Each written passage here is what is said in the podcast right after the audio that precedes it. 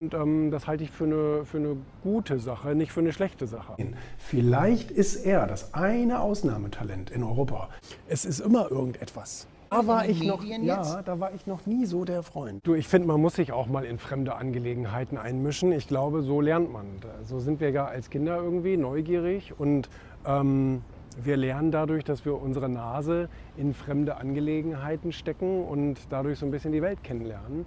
Und äh, ich finde, dadurch äh, oder damit dürfen wir auch nicht aufhören. Man muss irgendwie so diese, ja, so ein bisschen diese unverschämte Neugier beibehalten und so ein bisschen gucken, was machen die anderen, wie machen die das eigentlich und was haben die vielleicht für Strategien, die mir noch nicht eingefallen sind etc.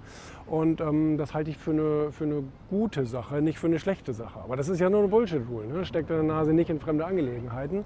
Aber ich glaube, genau dadurch lernen wir. Ich bin ja auch immer ein riesengroßer Fan von Biografien und so weiter. Man lernt dadurch viel, was andere Menschen für Fehler gemacht haben etc. Und ähm, gut, jetzt hat natürlich nicht jeder Mensch eine Biografie geschrieben. Das heißt, man muss sich so ein bisschen versuchen, irgendwie auch in andere ähm, Angelegenheiten einzumischen. Natürlich nicht so, dass es äh, dem anderen jetzt auf die Nase fällt oder so ähnlich. Aber trotzdem halte ich das, diese, diese grundsätzliche Neugier für eine, für eine Erfolgsstrategie. So ein bisschen voreingenommen kann man schon sein. Ähm, Das ist ja so diese heuristische Herangehensweise, dass man einfach, ich sag mal, seine Vorurteile behält und seine negativen Prägungen und so weiter behält, um einfach schnelle Entscheidungen zu treffen. Weil wenn wir bei jeder Situation, die uns im Alltag, gerade im Berufsleben, wenn wir bei jeder Situation immer von vorne anfangen, fundierte Analysen machen und bla bla bla, dann kommen wir ja überhaupt nicht voran. Deswegen müssen wir manchmal einfach schnelle Entscheidungen treffen und manchmal ist uns im Nachhinein dann natürlich auch bewusst, ups, da habe ich vielleicht ein bisschen sehr mit Vorurteilen gehandelt ähm, und äh, hätte im, im Endsweg vielleicht ein besseres Ergebnis gehabt. Das kann im Einzelfall zwar sein, aber wenn du das in der Realität so machen würdest und 365 Tage, jeden Tag, jede Stunde, alle ich sag mal, Entscheidungen immer Tiefen analysierst, dann kommst du ja überhaupt nicht voran. Das ist ja, ne, dann schaffst du eine Entscheidung in der Woche, aber nicht 75 Entscheidungen, wie sie vielleicht eigentlich notwendig wären. Von daher, ja, ähm, das Vorurteil bestätigt sich aber ja eben oft auch. Ne? Wenn du jetzt zum Beispiel daran gehst, ähm, blödes Beispiel, keine Ahnung, Unternehmensberater, der 22 ist. Ja, wie viele Unternehmen hat er in seinem Leben von innen gesehen? Vielleicht ist er das eine Ausnahmetalent in Europa, der wirklich tolle Analyse machen kann und irgendwie tolle Unternehmensberatung kann alles sein, aber die Wahrscheinlichkeit ist einfach sehr gering. Oder wenn du irgendwie einen Ex-Alkoholiker bei dir im Bewerbungsgespräch sitzen hast irgendwie und sagt, ich habe jetzt aber wirklich aufgehört und jetzt bin ich zuverlässig, das kann gut sein. Aber die Wahrscheinlichkeit eines Rückfalls ist eben doch irgendwo ganz hoch. Und so weiter und so fort. Ja, also manchmal ähm, können wir unsere Vorurteile, das ist ja eben so eine Bullshit-Rule, ne? ähm, hab keine Vorurteile, doch irgendwie manchmal helfen die einem auch wirklich. Ne? George Clooney hat das doch bei Up gesagt. So, ne? Dieses Schubladendenken bei der, bei der Sicherheitskontrolle immer hinter die Asiaten stellen, die tragen Slipper, haben nicht viel dabei, sind da schnell dabei, ja, sind, äh, haben auch nicht 700 Sachen in den Taschen, da bist du am schnellsten. Mei- Meistens äh, ist es dann vielleicht tatsächlich so. Ne? Also Vorurteile doch helfen im Alltag schon irgendwie. Hatten wir gerade vorhin wieder das Thema. Ähm, in sechs Wochen gefühlt ist das Jahr vorbei. Jetzt haben wir Mitte Oktober und so viele Leute haben jetzt gedacht, irgendwie, ja, dieses Jahr warte ich noch mal ab und nächstes Jahr, wenn Corona vorbei ist und bla bla bla. Das haben sie aber auch letztes Jahr schon gesagt. Also das ist alles keine, keine valide Aussage. Ähm, ich finde alle Leute gut und ich habe es auch versucht, die eben versucht haben, ganz normal weiterzumachen. Natürlich war das an manchen Stellen ein bisschen komplizierter und es hat ein bisschen mehr gehakt.